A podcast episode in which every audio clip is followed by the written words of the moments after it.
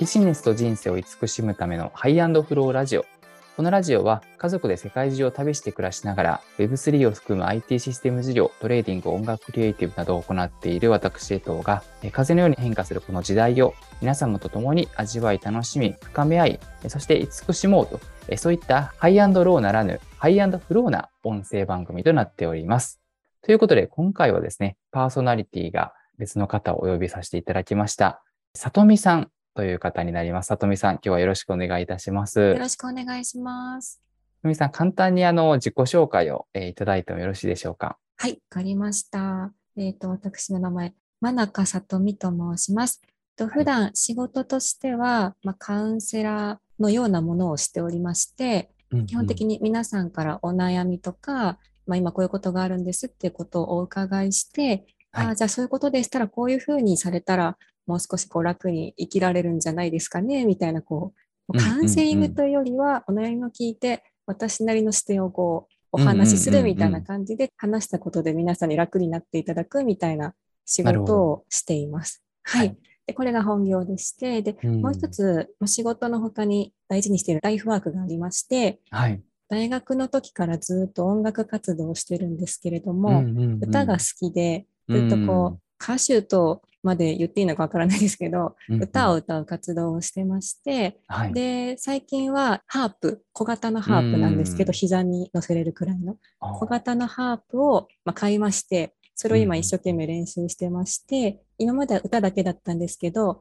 ハープの弾き語りをちょっとできるようになって、その YouTube でライブ配信とか動画の配信ができるようになったらいいなっていうことで、はい、今ちょっとそっちも頑張っています。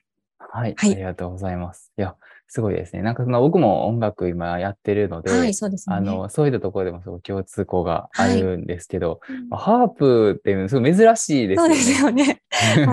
ハープって言っても皆さんポカーンってされて、ハープ、はい、ハーブみたいな、結構 間違えられる方も多いんですけど。ええー、確かに。なんかすごくこう、難しそう。なんかこの、なんていうんですかね。すごくめっちゃね、シンプルです。はい、シンプルだからこそ、すごい奥深そうみたいな、ああ、確かになんかこう、たくさん音を鳴らしてごまかすみたいなことは、そうですね。まあ、技術が高い方はできるんですけど、結構やっぱ弦と弦の間がすごい狭いので、指本当にちゃんと形きれいにやらないと引っかかっちゃってですね、はい、音が汚くなっちゃったりとかして、ね、結構やっぱ難しいですね。あの狭さで言うと、はい、じゃなんでしょう、ギターより狭いぐらいですか？あ同じぐらい？でも、同じぐらい？指の幅よりちょっとだけ広いかなぐらいなので、私のハープは。なるほど。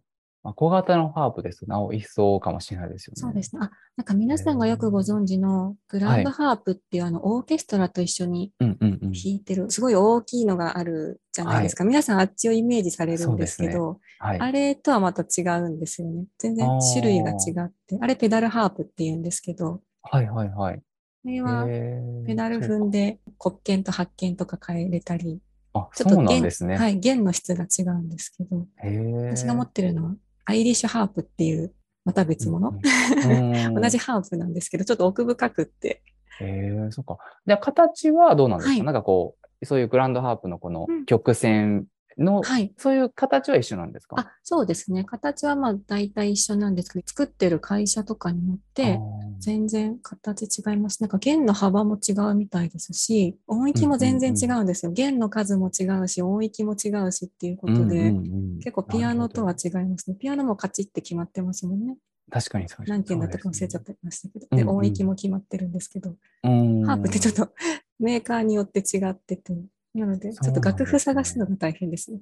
ああ、じゃあその曲に合わせてハープを変えたり、そういう感じになるってことなんですね。曲に合わせてハープを変えれたらいいんですけど、ハープ1台しか持ってないので。まあそうですよね。なんですけど。楽譜、楽譜なかったらもう作るしかなくって、はい、ああ、なるほど。もう基本的に自分のハープの音域に合う楽譜を探すか、なければ楽譜を作りますね。はい、うん、なるほどですね。はい。そのためにコードも勉強しました。ああ、なるほど、確かに。はい。あの、実際にこう、弾き語りとか歌われるのは、ご自身の曲か、それともカバーとか、どういう感じなんですか、あまずはカバーをやろうかなって思ってますね。やっぱり聴いていただけないと、こっちもモチベーション上がらないので、うん。皆さんが好きな曲を弾いた方がやっぱりね、聴いていただけるので、そうですね。とは考えてます。はい。ハープで似合う曲、ハープでよく聴かれる曲ってなんか、どんなんがあるんですか？えそもそもハープでうん。やってらっしゃる方が少ないので、何とも言えないんですけど、でも、本当何でもできるんですよ。J-POP もできますし、ああ。クラシカルなのもできますしっていう。まあ、ハープに合うかどうかだけですね。うんうんうん。なるほどですね。いや、なんかそういうところもすごく面白く、あの、このラジオのですね、あの、はい概要欄にも YouTube のリンクなど貼らせていただきますので、ぜひちょっとあ、りがとうございます。あの、ご覧ください。ぜひ。はい。まだハープの音源はないんですけど、うんうん。普通に歌ってるやつならちょっとあそうですね。ありがとうございますあり。がとうございます。ということで、そんな里見さんとお送りする今回のテーマなんですけども、ズバリ旅暮らしですね。すっごい興味あります。ありがとうございます。そんな、こう、まあ、僕はすごくですね、旅暮らしを、まあ、ずっと今もやっているっていう状態で、はい。なかなかこういう家族って珍しいって、まあ、自負していて、いや、他に知らないです。そうなんですよ。まあ、今、妻と、まあ、はい。2歳ぐらいの娘がいて、はいで、その3人で旅暮らしというか、こう世界中を、まあ、旅しながら暮らすみたいなことをうん現の中でやっているんですけど、まあ、あの、家っていうのがないんですよね。家を持たない暮らし。そうなんですよ。ホテルステイとかう、ん。あとはレジデンス、そのキッチン付きの短期とかで借りれるようなレジデンスに泊まったりっていうのをしていて、国で言うと、まあ、あの、旅行っていう意味でも短期で行くことも含めれば、はい。まあすごいたくさん行ってるんですけど、うんうんうん。長期滞在だと、まあ、マレーシアとか、うん。あとドバイとか、まあ、今度ですね、オーストラリアとかも検討していたりとか、もちろん日本にも帰ってくるんですけど、はい。あと、まあ、タイとかですね、えーまあ、そういう国が長期っていう意味ではそうなんですけど、まあ、短期で言うと結構行っていて、トルコも行ったし、まあ、モルディブとか旅行でですね、パッと出てこないぐらい行って、その娘はもう今2歳なんですけど、多分9カ国ぐらいを、すごい。あの、旅してるっていう。状態なんですよね。あの、まあ、娘も0歳くらいからずっとフライトに乗ったりとかしていて、はい。体勢がすごいあるんですけどい、や、そこをお聞きしたいですね。すごい。まあそんなあの僕たちだからこはいそ伝えられる、まあ、この旅暮らしの特徴とか、こんなとこいいよとか、逆にこういうとこちょっと大変とかですね。はい。なんかそんなことをあのちょっとシェアできると、うんあの皆さんこう最近ワーケーションとかはい。あ聞いたりとか、これリモートで仕事できるから、こう正直なんかどこででもはい。仕事できるよねって人結構増えてると、はいあの思うんですよね。で、あの、例えば東京にいたけど、田舎で暮らす人も現れたりとか、はい。まあ、海外検討してる人も結構いらっしゃったりとかもすると思うんで、ううんんうん。なんかそういう意味でも参考になればなというところで、なると思います。大先輩のあ、生のそうですね。お話ですから経験ね。経験者が語りたいと思うんですけど、メリットからちょっとお伝えすると、まず一つが、まあ、すごいこう、あの、身軽になれるっていうところがあって、身軽。はい。あの、まあ、僕も家をですね、まあ、もはいドカッとこう持ったりとかすると、どんどん物が増えていくんですよね。確かに。ええ、ええ。なんかこれ欲しいかなとかで買ったりとか、でも全然使わないとかもあったりとか、なんかどんどんこう増えていって、で、あの、引っ越しの時とかにすごい、あこんなにあの捨てるとかってようんく皆さんも経験あると思うんですけど、はいまあそういうのが旅暮らしだと、まあ本当にこう、スーツケース、あの、4台ぐらいなんですよ。え、それ以外持ってないんですか？もうあ何、も。そうですね、持ってなくて。ご実家に置いてらっしゃるとかではなくて。あ、あの、まあもちろん実家に置いとくとかもあるんですけど、はいその旅暮らしっていう意味では、よはい四もうそれで収まるぐらいのえー、しかなないんですよね。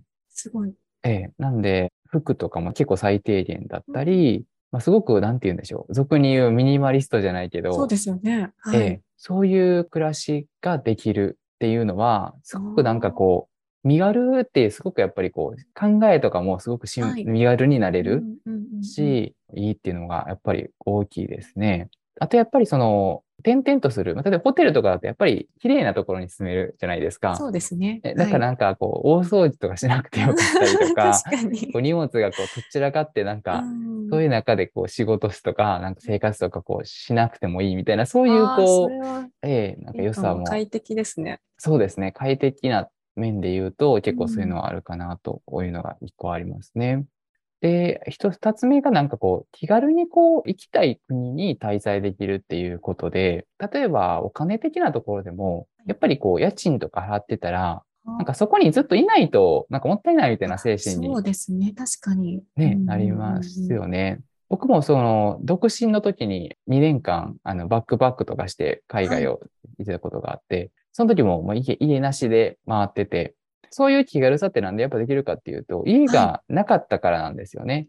家がないから逆に、はい。あの、やっぱり、払って、や家賃を払って、はい。えー行くと、なんかもったいない気がするので、なんか帰った方がいいかなとか 思ってしまうかなと。なるほど、なるほど。そうなんですよ。思ったので、もう家を全部解約して、うんもうホテルが家みたいな感じでバックパックをしてたんですけど、うんまあ、それは結構今の暮らしとかでも思考の延長にあるかなとは思っていて、滞在費用が家賃になるみたいな、そういう感覚でいけるので、逆に、じゃあどこでもいいじゃんとなるのでそ、うですね。ね、なんかこう、じゃあ来月ここ行きたいからここ行こうとか、そんな風に気軽にこう選べるっていうのは、すごいメリットだなと思いますね。あうあ、なるん。ほそして、あの、移動を、まあ僕たちはなんですけど、やっぱど。りこう、移動するっていうこと自体で、考え方とか発想がすごく変わる。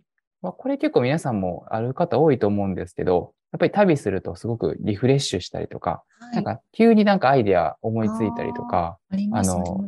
ね、なんかはい。飛行機とか、フライト中になんかこう、こうやってボートする時間だからこそ、パッてなんか、あ、こうししようとか思ったりとか、はい。あの、僕はすごくあって、なんかやっぱりそういうところがこう頻繁に起こるので、うん、あの確かに。そうなんですよ。すごくこう仕事をするっていう意味でも、すごくインスピレーションを得る機会っていうのがたくさんあるっていうのは、すごいメリットだなっていうふうに思いますね。あうーそっん。か私の方から見ていて、はい。伊藤さんってこう常にこう進化、発展してらっしゃるなっていう印象がすごいあるんですねありが。とうござあ、いま。ますた新しいことやってらっしゃる。えー、とどまるところを知らないみたいな 印象があるんですけど、ええなんかそれってやっぱそういういろんなところにしょっちゅう行かれてて、新しい刺激を受けてるっていうところが大きいかもしれない。あ、ですそんな、ねそんな気がします。なんか、やっぱり新しい土地とか、なんかまあ人とか、はい。なんか、すごくやっぱり吸収できるうんところが多くて、はい。例えば音楽作ってるんですけど、音楽にな、の、そういう発想になったりもはいする、してると思うし、うんうんなんかこう、アウトプットがこう、ネタリレーみたいにならないっていうか、このなんか、あそういうのはすごいあるというのは思いますね。ーいいですね。出したいのに出せないってすごい苦しいじゃないですか。あ生みの苦しみなんですけど、ね、そうですよね浮かんでこ。ないっていうのが一番苦しいんですけど、それが。どんどんね、ポンポン出てきてくるって、クリエイターとしてはものすごくそうですよ幸せですね。よね。確かに、本当に、そういうまあビジネス的な発想とかも含めて、すごく、うんそういう意味でも、あの、僕あはーメリットだなと思っていいですね。ちょっと私もどこか行きたくなりました。はい今すぐに。もし、さとみさん、こう、行かれるとすると、どはいこに行かれたいとかありますか、今？あやっぱり、なんか皆さん結構タイとかマレーシアとかいいっておっしゃるじゃないですか。ええ、でええ。私実は本当に海外って、えっとはいアメリカと韓国にちょっと、ちょっと本当にツアーみたいなので行っただけで、おーないんですよ、経験が。そうなんですね。そうなんですよ。うんうん友達とか、あと弟とかが結構タイとか行って、はい。すごい良かったって、あ、ベトナムとかかな？うんすごい良かったって言ってて、行こう行こうって思ってたんですけど、結局ここまで来てしまったので、でも全然ね、本当に東南アジアって多分、はい。日本人が一番行きやすいうん、行海外ですよね。僕も最初そうだったんですけど、きやすいですか、やっぱり？行きやすいです。あの、で、それはやっぱり、フライトも6時間ぐらいで行けるとかいう近さもあれば、はいまあなんかこう、アジアなんで、食とかも、まあ結構タイ料理とか普通に美味しいじゃないですか、タイ料理って。そうですね、はい。ね。で、なんか、日本人にフレンドリーだし、うんうんまあ言語もまあ英語片言でいけるし、みたいな。いけるんですね。なんとかなっちゃうんですね。なん、なんとかなります。僕も全然喋れないんですよね。あ、え、そうなんですか？本当に、全然外喋れない。全然喋れないんですよ。で、まあ物価も安いから、そういう意味でもこうなんかう、んスッと行きやすいというか、あそうなんですそね。れはあると思いますね。うん、うん。最初の一歩を踏み出せたらきっと気軽に行けるんでしょうけどあ、、まず。海外に行くっていうのがすごい私の場合ハードルが高くって。どどうしたらいいんだろうみたいな。何？手配？はい。飛行機？滞在先？現地での生活どうしたらいいの？みたいな。はいはいはいそはい。こから、そこのハードルが超えられればきっともっと身軽に行けるかなと思います。さとみさんこそ、あの、リモートでしま仕事を結構されてるはい。じゃないですか。なんで、はい。ね、全然いけるそうような。なんですよ。行こうと思えば気持ち一つで行けるはずなんですけど、ええ最初の、やっぱやったことないことって結構勇気いりません？いや、本当そうですね。そこなんですよねそれは本当そうだと思います。はい。まあ、でもここでね、江藤さんのお話をお伺いして、あええええなんだ、いけそうって思ったら多分行きます。あ、ね、本当にぜはいひそういう、こう聞いてくださってる方にもそんな風になればなとはいすごく思いますね。はい。で、まあそんな方にちょっと申し訳ないのがデメリットも一応言っとこうかあなと思っていて。も大事です、デメリット。はい。はいお願いします。あもちろんあの、あれですよね。海外で、例えば1ヶ月どっか住むとか、で、また帰ってくるとかだったら全然多分この話はそこまで重要じゃないんですけど、はい、なんかこう旅暮らししたいみたいな人ってなんかいるかなと思うんですよ。なんかこうはい旅暮らししたいみたいな。うんうんうんで、結、構一見キラキラしていて、そうですね、なんかか。なんかちょっとなんかこう、そういうイメージ あるじゃないですか。で、ちょっとそういう方に、あ、なんかデメリットあるよみたいなことも言っておきたいっていうのがすごく。大事です、大事です。はい。はい。で、一つ目がやっぱ体調管理ですね。あの、これはやっぱりあって、まあ、特にやっぱりホテル暮らしだと、うんあの、外食が多くなってしまったり、ああ、そっかそっか。はい。これは結構、あと、寝具あのベッドが違ったりとか、うんうんうんうんなんかこう、ちょっとこう、いつものこれとかがなかなか難しいんですよ。なので、そういった意味でも体調管理は一番多分結構気をつけないとあなかなかできないし、まあ元気だからこそそうやって移動できるので、やっぱり元気じゃないとってとこがあるのではい、これは結構大事ですね。結構場所変わると寝れないっていう方多いじゃないですか。ああ、なるほ江藤さんど。は大丈夫なんですか？あ、そうですね。僕寝、れる？え、僕らは大丈夫な方だとああ。それはいいですね。それ向いてらっしゃる。そうですね。はいなんか、ね、なんかお気に入りの枕とか、うんそういう方はもっと言いたい方がいいかもしれないですし、腰が結構痛くなるみたいな方もいらっしゃったりとかするから、あ、ベッドが硬いとこですか？そうですね、そういう方もいるかなと思うので、うん、なんかそういうのは結構あるかなと思うのと、はい。あとなんかルーティンをは作りにくいんですよね。毎日のこの日々のルーティンっていうのがあるじゃないですか。はい。で、例えばもうすんちゃ細かいんですけど、なんかうん、ここにこのものがあるっていう、うん例えばこれを開けるとこれがあるとか、うん収納面でもちょっと結構難しく。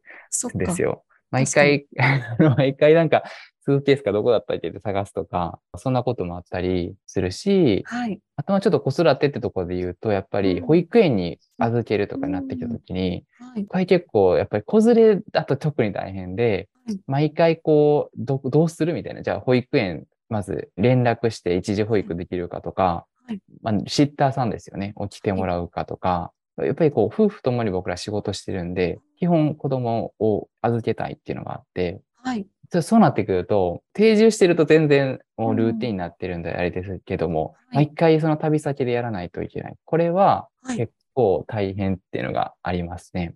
旅先で毎回探されてるんですか？そうです。すごい。これは結構気苦労するんですよ、毎回。でも、一応見つかってはいるんですか？あ、そうですね。見つかるのは見つかりますあ。全然見つかるんですよ。普通に一時保育も預けることもできれば、シッターさんが来てくださるってこともできるんで、で、これはホテルでもできます。あの、ホテルに泊まってても、そこの滞在先に来てくださいって言ったら来てくれるので、で、基本もどの国でもそれいらっしゃいますね。そうなんですえね。えなんで、まあ、そういう意味では全然、あの、大丈夫なんですけど、まあ、その手配がですね、あの、連続すると大変。っていうのがあるかなど。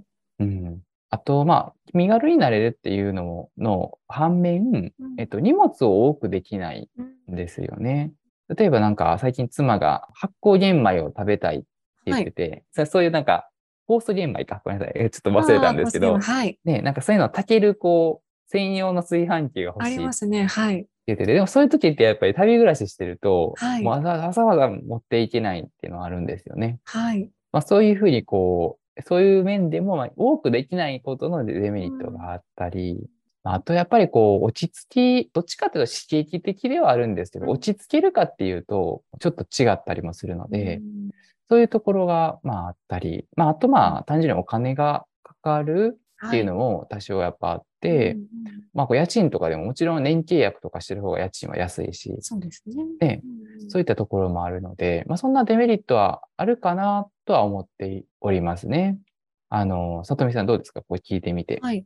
デメリット。なんでしょう。でも、はい。そうですね。想定した範囲内だなっていうのはあ、そうですか。なるて、ほどまあそういう暮らしをするんだったら、そういうデメリットももちろうんんうんうん。ね、心構えしてないといけないなっていうのもええ、ええ、ありますね。そうですよね。一番お聞きしたいのはあのお子さんのことですね。ええ、え私まだ結婚してないんですけど、やっぱりゆくゆくは結婚してえ、うん。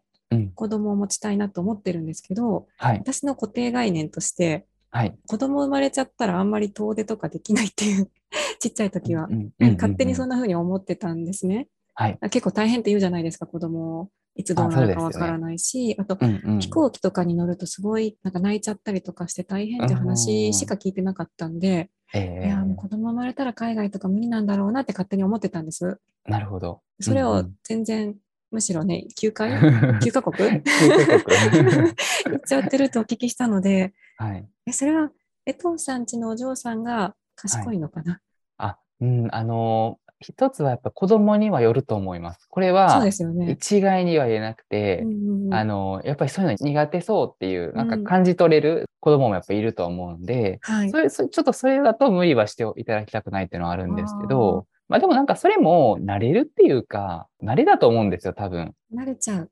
誰しも初めての飛行機ってぼ大人でもビビるじゃないですか、うなんか怖いう。んうんだから何回も乗ってたら慣れるのと一緒で、はい。多分子供もそうなんじゃないかなっては思ってはいて、で、あの、あれなんですよ。飛行機って2歳までは無料なんですよね。なるほど。で、2歳からはお金がかかるんです。うんうんうんえーでなので、僕は正直2歳までにうん。うん結構行っといた方がいいって思っていたあので、逆に、はい、そうなんですよ。なんで、子供が一番フライトに乗ったのが半年、えーはい。生後その半年、6ヶ月の時に乗ったんですけど、うんうん。はい、それでも全然乗れるますね。で、まあ、子供のね、ななんかその悪影響、体調に悪影響が及ぼすのであれば、あれですけど、うんでまあ、そうではないので、基本的に。なんで大丈夫ですし、あと、1歳とか過ぎると歩き出すんですよね。はい。歩きたいみたいな。うんうんうんで、歩きたいってなってくると、やっぱり飛行機でも降りたいとか、降りて歩きたいとかってなってくるんですけど、はい。逆に0歳ぐらいだと、うんあの歩かないんですよね。で寝てるって。ね。逆に、あの、楽なんですよ。あの、あーなんでずっとじーっと膝でちょんってしててもいいっていうか、そんな形で、結構僕はもう0歳、まあ半年とかもっと前でもいいかもしれないけど、結構はいそれぐらいからの方が逆に行きやすいって僕は思いますね、正直。なるほど、じっとしてるしかない状態の時の方がはい、そうですね。楽ってことですね。はい。で、じっとしてたら、正直シッターさんもそんなにいらない。寝てるんで、ゴロンってしてるだけなんで、うん、はい。僕らも全然その時はいらなくて、うんでもなんかこう、歩き出したりとか、はいまあ、ハイハイがどうとかなってくると、うんだんだんちょっと、仕事しながらちょっとそれを見れ、見るとちょっとどっちもつかずになるとかで、やってましたね。うんうん。なるほど。そうなんですよ。赤ちゃんがいても旅行はできるんですね。はい。これは、あの、皆さん結構思われてる方いらっしゃると思うんですけど、はい赤ちゃんこそ今言っといた方がいいっていうか、うん思います。正直。これはちょっと固定概念が怖いでした。えそうですね。はい。で、そんな、うん、形で、娘も2歳ぐらいになってきたので、うんあの、やっぱりこう、旅を移動しようと思うと、うんまあ、結構こう、大変っていうのは、逆に2歳ぐらいになっていくとあるかなと思っていて、はい。まあ、こんな感じでデメリット、デメリットをお伝えしてきた中で、今後僕たちがこうしたいっていうのがあって、はい。まあそれは、えっと、多拠点生活ですね。をしたい拠。点生活。はい。でこれは旅暮らしとは違ってうん、または定住とも違って、まあ、はいいわゆるデュアルライフみたいな言うんでしょうか。その、よくあると思うんですが、はい例えば日本とどこかを行ったり来たりするというか、ん。はい。3ヶ月はこことか、うん半年は日本、半年は違うとこみたいな。はい。まあ、そんな風に複数の拠点を持って、まあまあゆったりめにはいゆっくり過ごしながら、まあ合間合間で旅行をするうんっていうのにしたいなってすごく今思ってますね。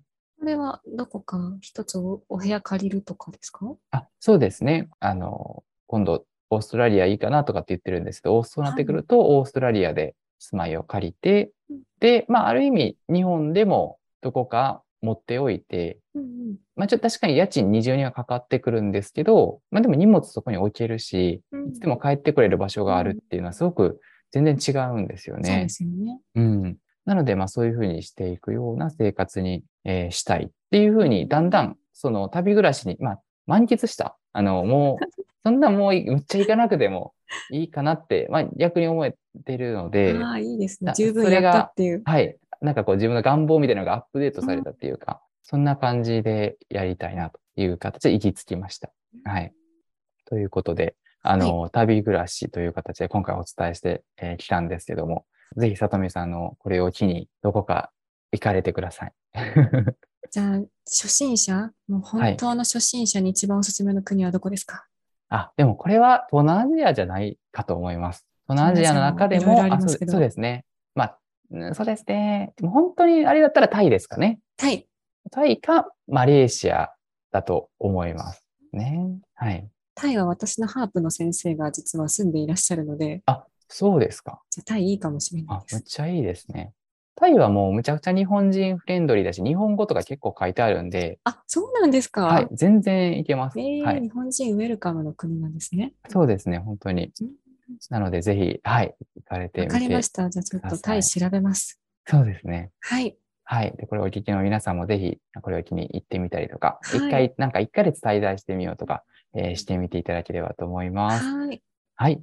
それでは、えー今日は旅暮らしをテーマにお伝えさせていただきました。はい。まあ今回のですね、音声、えー配信ですね、面白いと思っていただけましたら、ぜひ、ポッドキャストの購読の登録を行っていただけると嬉しいです。また、皆様からのですね、感想や質問、こんなこと聞きたいっていうのがありましたら、リクエストなどもお待ちしております。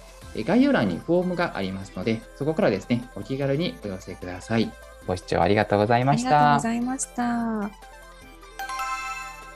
最後にパーソナリティの江藤が創業し代表を務めるサービスを紹介させてください最短3分で LP 制作パズル感覚の直感操作と自由なカスタマイズ性作りたい時にサクッと作れ極めたい時にとことん極められる外注いらずの LP テンプレート LP テンプレートカラフル商品やサービスを販売することに特化した縦長のランディングページをパソコン操作が苦手な方でも簡単に作成が可能です LP テンプレートカラフルで検索をしてチェックしてみてください。